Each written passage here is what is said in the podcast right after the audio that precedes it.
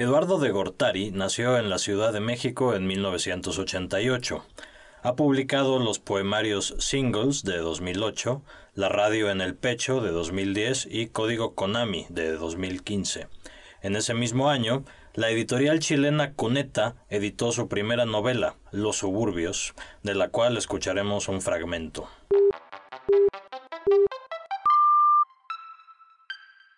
Esto es Primeras Letras, un podcast de letras libres.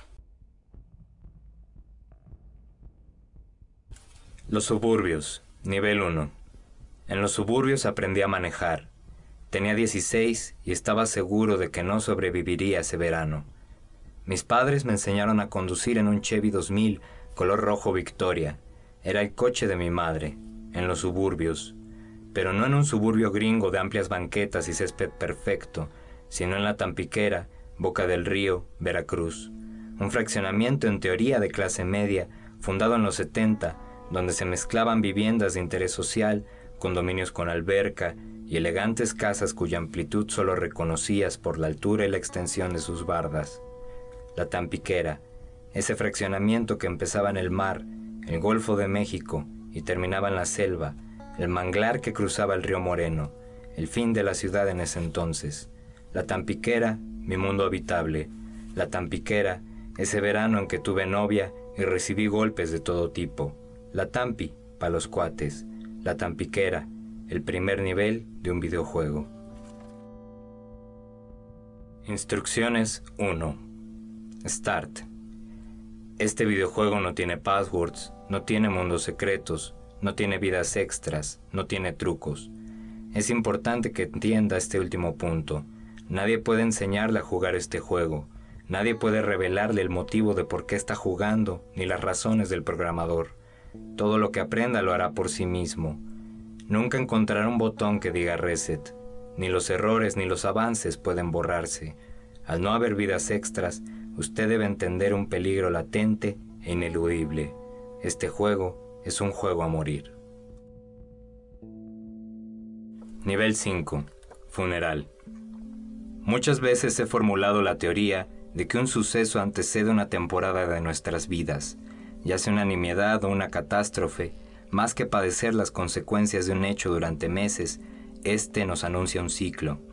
Lo digo porque el verano del 2003 no comenzó el día en que comienzan todos los veranos, sino durante el carnaval, en febrero. El verano del 2003 comenzó con la muerte de Colin. En general, evito mencionar el hecho, cuando alguien que no es de Veracruz me pregunta si vale la pena ir al carnaval, le digo tajantemente que no, pero justifico mi negativa con razones menos dramáticas. El clima poco benigno, el tránsito, los embrios impertinentes. Cuando alguien me asegura que su asistencia al carnaval es definitiva, lo lleno de recomendaciones que siempre parecen excesivas. Comprar asientos en gradas y nunca bajar de ellas. No quedarse a beber cuando el desfile ha terminado preferir la zona del carnaval que pasa por Boca del Río. Por supuesto, casi nadie toma en cuenta mis recomendaciones. Sé que son desmedidas. No todos pasan por lo mismo, y bueno, al final se trata de una fiesta.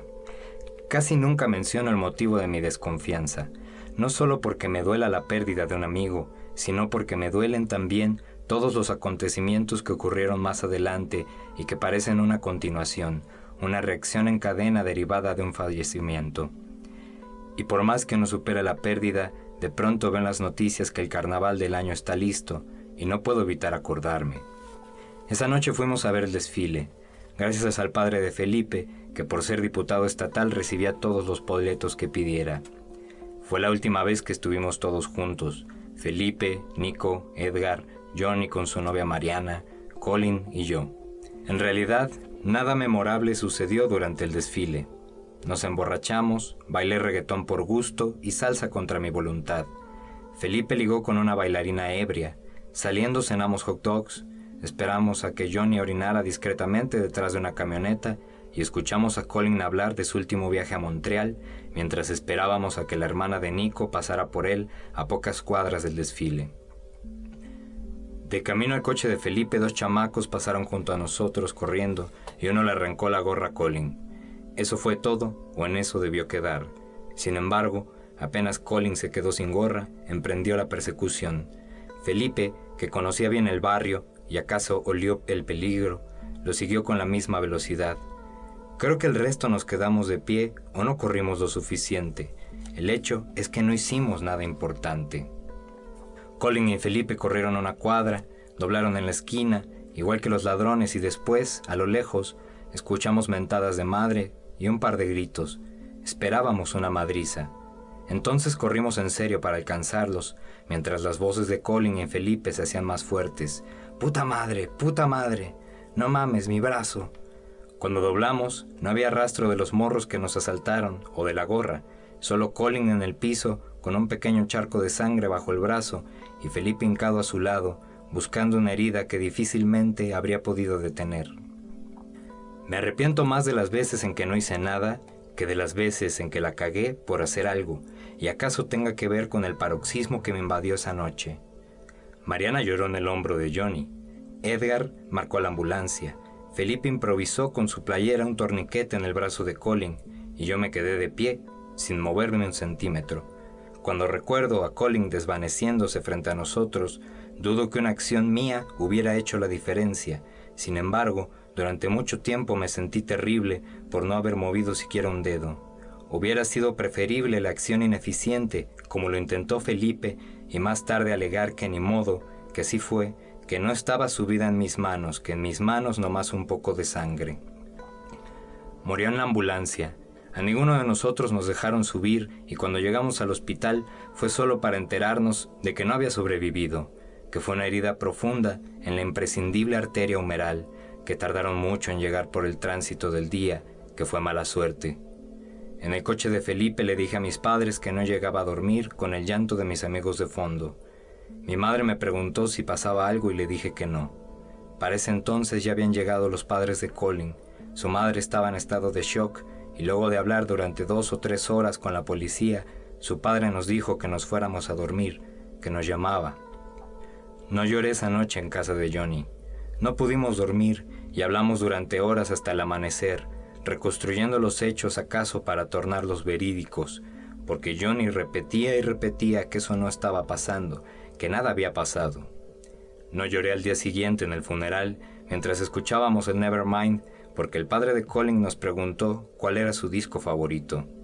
Tampoco lloré al día siguiente al volver a casa, luego de contarle a mis padres lo sucedido, cuando encontré sobre mi escritorio un disco de Broken Social Scene que nunca le regresé a Colin. No lloré en los días siguientes, cuando nos reuníamos en la prepa fantasma de la colonia de al lado para fumar marihuana saliendo de clases, y se convirtió en una mala costumbre recordar a Colin, que si vivió siete u ocho años en México, que si siempre hablaba de Montreal con devoción, que si Edgar lo conoció primero en el colegio, que si nos explicó mil veces sin éxito por qué el hockey era divertido, que si siempre hablaba de su hermano que era músico y vivía en Montreal y siempre lo llevaba en vacaciones a ver conciertos fabulosos, que si nunca fue bueno jugando fútbol, que si le gustaba la misma chica del colegio que a mí, que si en verano el calor lo sofocaba como si fuera su primer día en la costa, que si siempre me recomendó las mejores bandas, que si alguien había sabido de esa banda que vio el pasado invierno, que si le agradecía montones y en secreto prestarme tantos discos porque en mi casa nadie sabía nada de música, que si alguien recordaba el nombre de esa banda que vio en invierno porque lo menos que podíamos hacer por él era recordar esa última recomendación. La misma noche del carnaval nos había hablado con entusiasmo de esa banda canadiense. En el colegio dejaron su pupitre vacío el resto del año. Su familia regresó a Canadá a los pocos meses terminé perdiendo ese disco de Broken Social Scene. Colin empezó a ser reconocido a través de su ausencia. Y yo no lloraba. Por supuesto me sentía de la mierda y por supuesto extrañaba a mi amigo. Cuando mucho, derramé por contagio algunas lágrimas en el funeral, pero llorar, lo que se dice llorar, nunca. Y no es porque no lo haya deseado. De buena gana hubiera sido, como todos, una Magdalena en el entierro, pero no. No intentaba hacerme el fuerte, ni fingir que no me dolía, solo estaba incapacitado. Pasaba frente a su casa, casi a diario. Tenía algunos discos que me había regalado y la mayoría de las pedas terminaban en silencios incómodos derivados de mencionar su nombre. Ni así lloré. En esos días, hasta Johnny andaba más sentimental que yo porque Mariana lo había cortado. Poco a poco, el resto de mis amigos se adaptaba al hecho mientras yo seguía con un vidrio atorado en la tráquea y supuse que ahí se quedaría indefinidamente. Una mañana llegué tarde al colegio. Abrí la puerta del salón y no estaba mi banca. El profesor Piloni de química me dijo que para variar pensó que no llegaría a la primera clase y que había prestado mi banca al grupo de al lado que tenía un alumno nuevo. Ve a sentarte allá al fondo. Él no lo sabía, o no lo recordaba, pero esa era la banca de Colin. Al lado se sentaba Michelle, la chica que nos gustaba a ambos. Para la segunda clase, ella ya me estaba haciendo la plática con cualquier pretexto y me pregunté si eso era lo que Colin vivía todos los días, porque seguro hablaba mucho con ella y seguro mil veces volteó a verle las piernas durante la clase. Creí que era una bendición, un favor desde el más allá. En ausencia de mi amigo, yo podía ocupar su banca y platicar con Michelle. Hacia el final del semestre, Michelle y yo nos hicimos más amigos de lo que hubiera deseado, porque siempre fui torpe y nunca di el paso exacto que me llevara a salir con ella en lugar de escuchar cómo fajó con Sutano, cómo bateó a fulano. Iba seguido a su casa, a veces comíamos juntos en el receso y un par de veces la acompañé a alguna fiesta, y nunca, en todo ese tiempo, hablamos de Colin, ni siquiera cuando pasó el que habría sido su cumpleaños 16 y que los chicos y yo celebramos fumando motas junto a su tumba. Nos sentíamos como en las series gringas, donde el final de temporada es sellado con la muerte de un personaje importante, y sabes que la próxima temporada no será igual porque empieza un declive definitivo. De pronto éramos un poco más viejos que Colin, o más bien nos dimos cuenta que siempre seríamos más viejos que Colin, que llegaría un punto en que nosotros seríamos adultos que se casan y compran coches, mientras él seguía teniendo 15 años. Colin murió sin aprender a manejar. ¿Habría cogido alguna vez? Una semana después del cumpleaños de Colin vino el cumpleaños de Michelle. Llegué una hora antes que todos y me fui al último por petición suya. En realidad, había perdido casi toda esperanza de tener algo con ella, pero cuando me pidió que me quedara pensé que sería distinto. Tenía la casa sola y en lugar de hacer una pijamada con sus amigas, le pedía a su amigo que se quedara un poco más antes de que amaneciera. Bebimos largo rato en el balcón de su cuarto. Platicamos de la fiesta, de que ahora le daba pena ver cómo algunos aún jugaban a la botella, de los ebrios, los guacareados, la pareja que seguro fajó en su garage y de que al fin yo había besado a Lorena, la chica que me gustaba en secundaria y que, ahora lo descubría, no besaba tan bien. Es que es un juego muy teto. Si quieres besarte con alguien, lo besas y listo. No mames, apenas hace un año todavía jugábamos y no digas que no era chingón. Era la pinche ruleta rusa, dije mientras disparaba en mi sien una pistola formada con mis dedos. Bueno, si hubieras jugado tal vez yo también lo hubiera hecho, me dijo y sufrí taquicardia. Un minuto más tarde fajábamos en su cama. En algún momento me preguntó si traía condones y le dije que no, cuando hubiera esperado necesitarlos. Fue al cuarto de su hermana a buscar uno yo me quedé en su cama, incrédulo, suponiendo que las felicidades más grandes eran las inesperadas, que jamás había pensado en que habría de coger con una de las chicas más guapas de la escuela y en que me moría por comprobar si tenía los pezones rosados. La escuché esculcar cajones en el cuarto de al lado y creí que tardaría un poco. Me di cuenta de que a pesar de todas las veces que había estado en su casa, nunca había entrado a su cuarto. Contemplé la tele, el espejo, la ropa tirada, la grabadora sobre el buró. Había un montón de discos que no debí revisar. Tomé algunos para confirmar que Michelle escuchaba pura mierda y encontré, entre grupos pop y cantantes de baladas románticas, un disco de Pulp. Por supuesto ese disco no era de Michelle. En cuestión de segundos reconstruí los hechos en mi cabeza. Colin hablándole de música en clase de química con Piloni. Colin recomendándole un grupo. Colin prestándole su different class. Quise evitarlo, olvidarme del disco y de Colin por unas horas, que su recuerdo no me estropeara la noche. Estaba poniéndolo en su lugar cuando entró Michelle y me vio sosteniendo el disco de Pulp. Hace tiempo que no lo escucho, no me gusta mucho que digamos. Ya. ¿A ti te gustan? La verdad sí, mucho. Te lo daría, pero... Y ahí se jodió la noche. Sí, Colin te lo dio. Asintió con la cabeza y se sentó en la cama. No te comenté nada porque sabía que eran muy amigos. Pensé que te pondrías triste. Lo entiendo, aunque también me pongo triste por él, aunque no lo mencionen. ¿Sabías que le gustabas? Sí. ¿Y él te gustaba? No lo sé. Supongo que si lo hubiera visto de otro modo, sí. Esto es muy raro. Siempre me caíste bien y todo, y estas últimas semanas me empezaste a gustar, pero ahora me parece raro. ¿Porque esto te recuerda a Colin? dije sosteniendo el disco en la mano.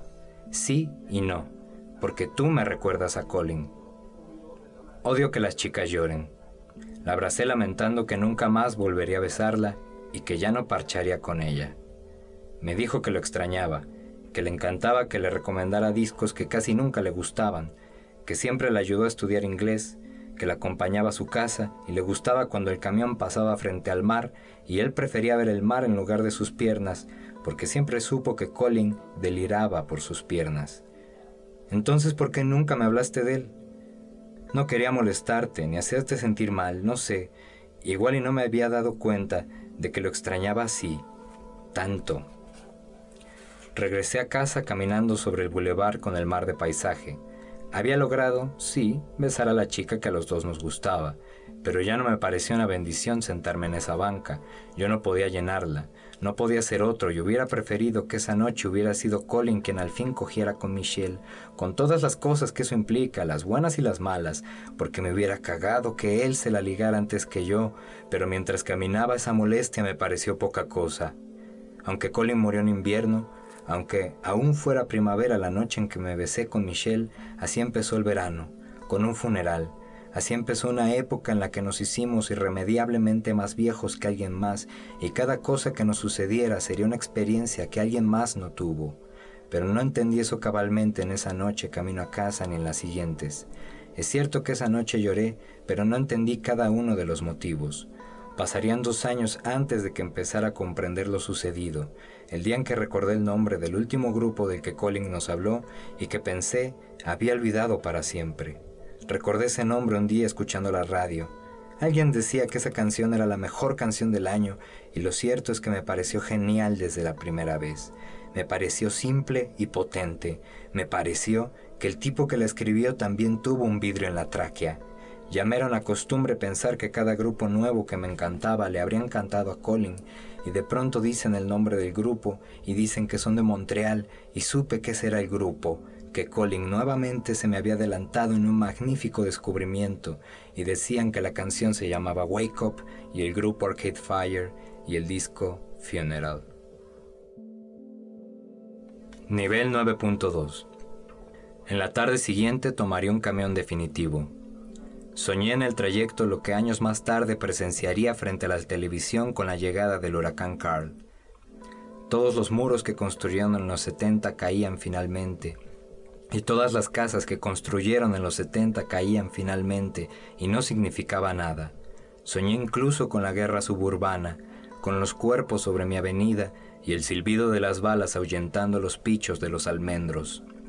Soñé con todos esos muros, si un tiempo fuertes, ya desmoronados, esos muros sembrados de agujeros.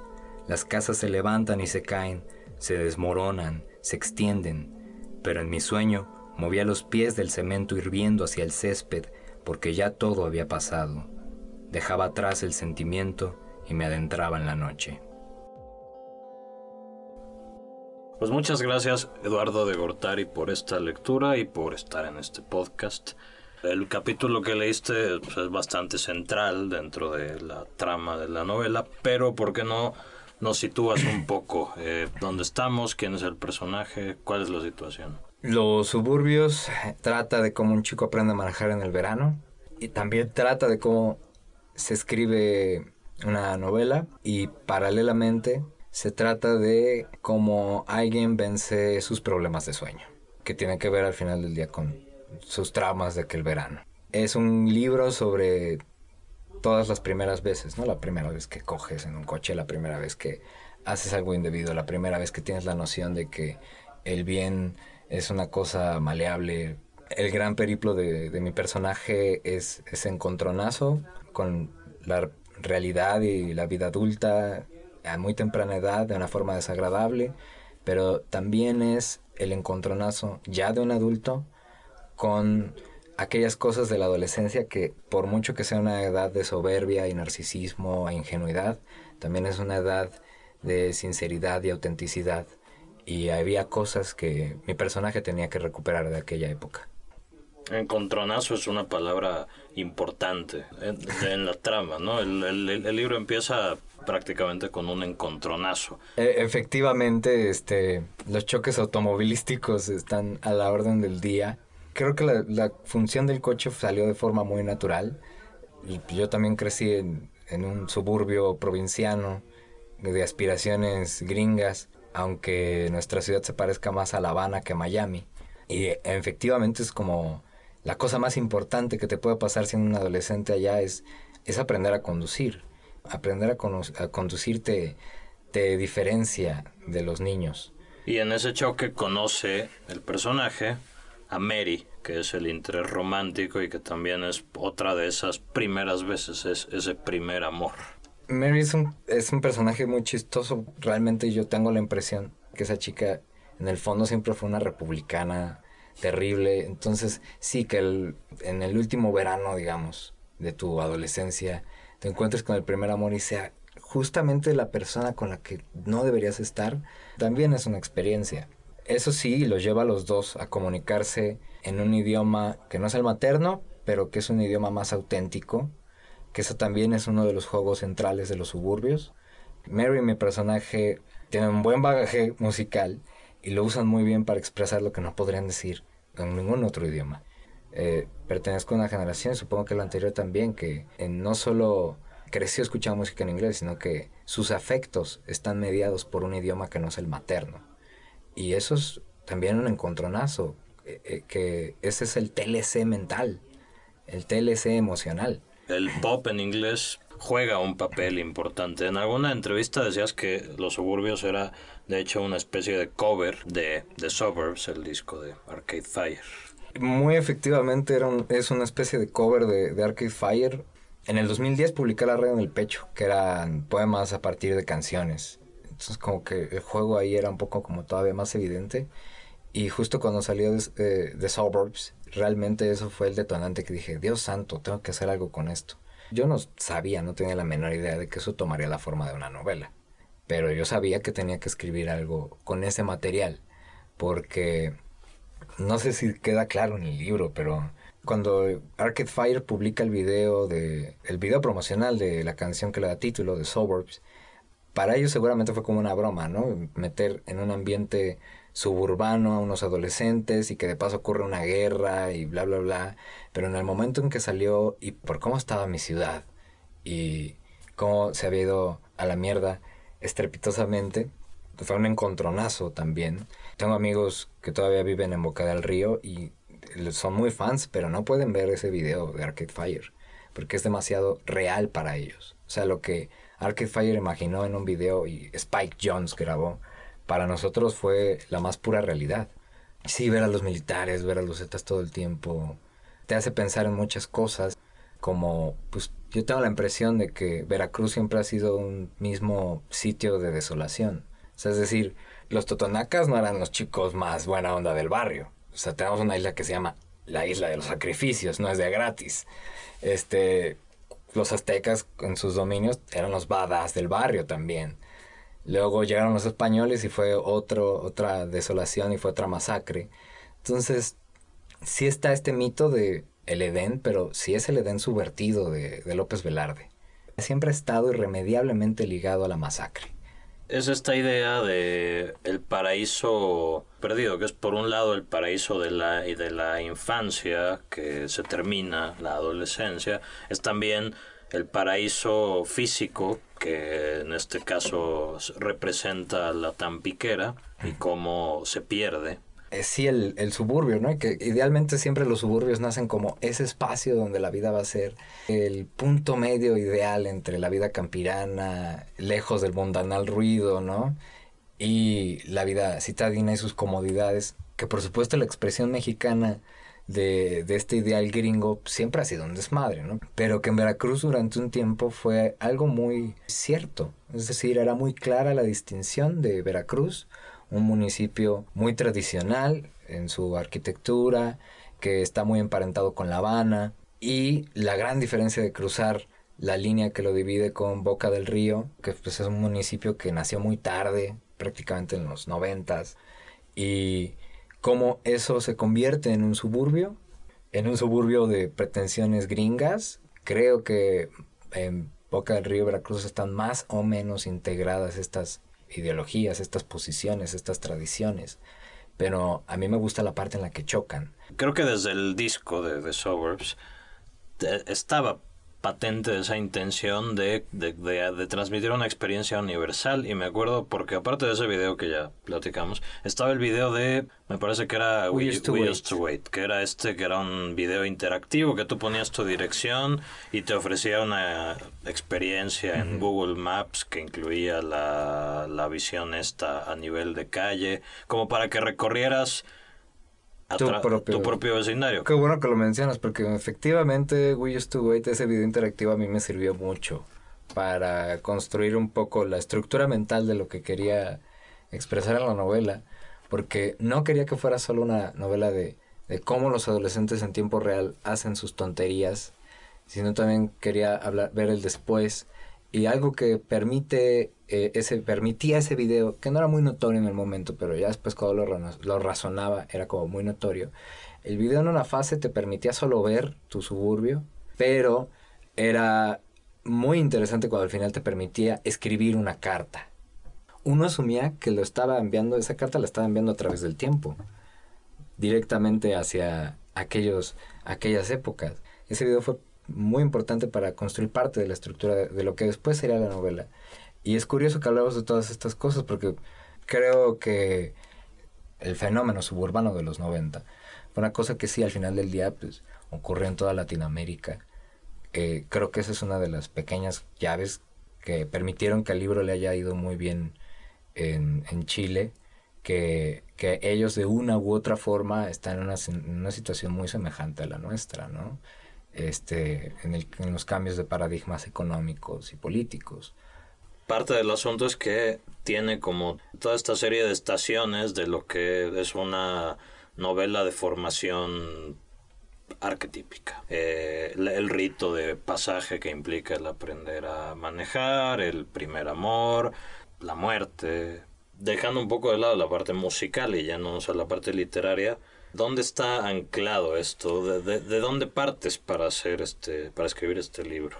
Es medio indivisible para mí un poco ambas partes, pero me gustó mucho lo que comentaba Joaquín Guillermo Márquez en la reseña que hizo de los suburbios para Tierra Adentro, que él decía que los suburbios eran tan lejos de Veracruz de Vilamatas como El Guardián del Centeno, pero con un filtro de Super Mario Bros.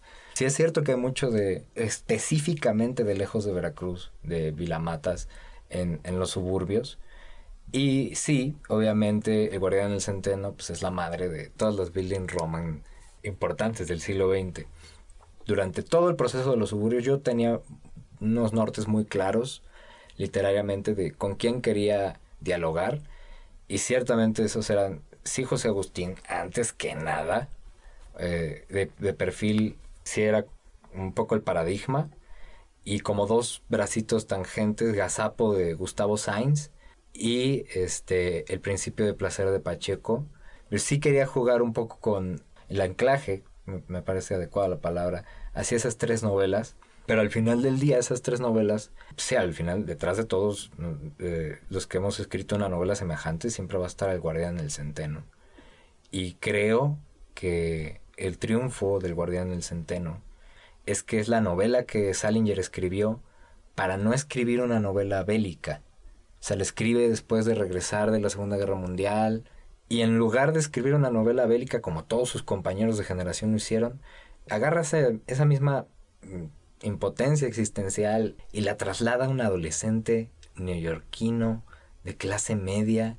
Por eso creo que la, la adolescencia puede representar muy bien, o al menos eso busqué, que representara lo mejor posible esa clase de, angustias que ocurrían en un país justo antes de que todo se echara a perder visiblemente, ¿no? Porque además al final del día no es una novela del narco, el narco es una presencia más bien fantasmagórica, pero sí quería que fuera una novela sobre cómo era el país en ese momento inmediatamente anterior a que todo se echara a perder. Está implícita en la novela la idea de la vida como una especie de videojuego en la cual tienes que ir superando pruebas, pasando niveles. ¿Por qué esto? Eso fue culpa yo creo que de Scott Pilgrim. Scott Pilgrim sí me dio una pequeña llave de cómo se puede conciliar en una estructura narrativa el videojuego y cualquier forma más clásica, ¿no? De, más común de contar una historia. Yo ya había escrito bastante sobre videojuegos, pero nunca me había atrevido a hacer, a hacer un híbrido de esas dimensiones, ¿no? Que los personajes realmente creyeran que están en una situación de 64 bits y pudieran definir, incluso leer en tiempo real su vida como, bueno, estamos área, calle, ¿no? Misión, hacer tal cosa, ¿no? Porque al final del día también es una cosa que parte, es parte del TLC mental, ¿no? creo que ese circuito de generacional también creció mucho con la idea de que la vida se desenvuelve de una forma muy distinta a una película o un libro común. Es decir, la vida realmente no es tan lineal como una película o un libro. Y que la estructura que, este, narrativa que más se parece es el videojuego, donde si hay retrocesos, hay saltos, es impredecible, nadie tiene la misma experiencia, por mucho que uno se esfuerce, dos personas jamás van a poder obtener y hacer exactamente lo mismo en un mismo videojuego. Eso es algo que no pasa en un libro. No así de evidentemente. Claro que sucede. Esta idea de que el resto de los componentes de la vida se pueden entender como accesorios del mismo videojuego, sí fue algo que robé de Scott Pilgrim pero primero entendí en Chrono Trigger o en Zelda Link to the Past. Estoy seguro que no eres el único escritor joven que juega videojuegos o que oye rock en inglés, pero son influencias que de pronto se ven de soslayo. Yo conozco demasiados videojugadores que, que además escriben muy bien. No sé por qué nunca lo mezclan creo que es esta sensación de que hay que tener una cierta libertad y crear una obra propia y original en sentidos románticos, decimonónicos, es decir, que no tiene antecedentes y que no va a tener hijos. Creo que la diferencia radica ahí, que a mí nunca me ha interesado escribir una clase de obra así. No concibo la idea de escribir un libro que a priori no esté conectado con cosas que lo antecedieron o que no pueda conectarse con otras cosas después.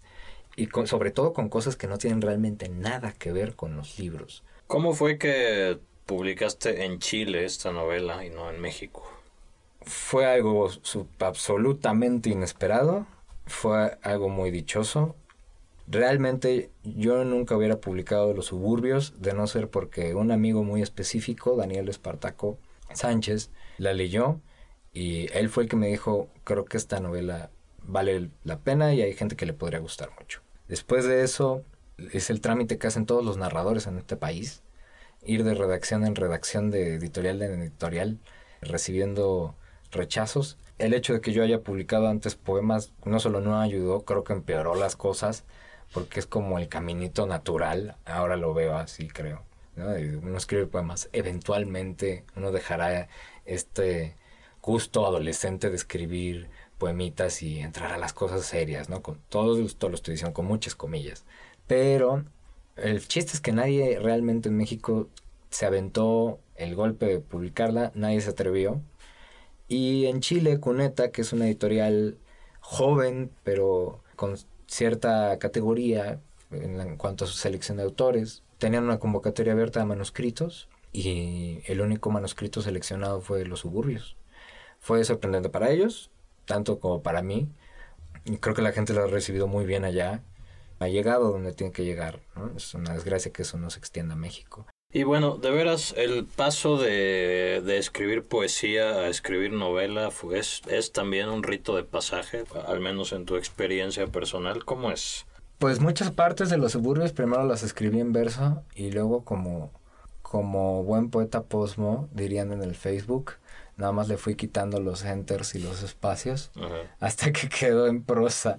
A la hora de escribir, yo no siento la diferencia. También es cierto que mis poemas siempre han tendido a ser muy narrativos y contar cosas. Es un extraño rito de paso, pero sobre todo el gran cambio de escribir esa cosa que llamamos novela, a escribir un poemario o un libro de cuentos incluso, es este rollo que el poemario empieza en un día indeterminado y termina en otro día igual de indeterminado.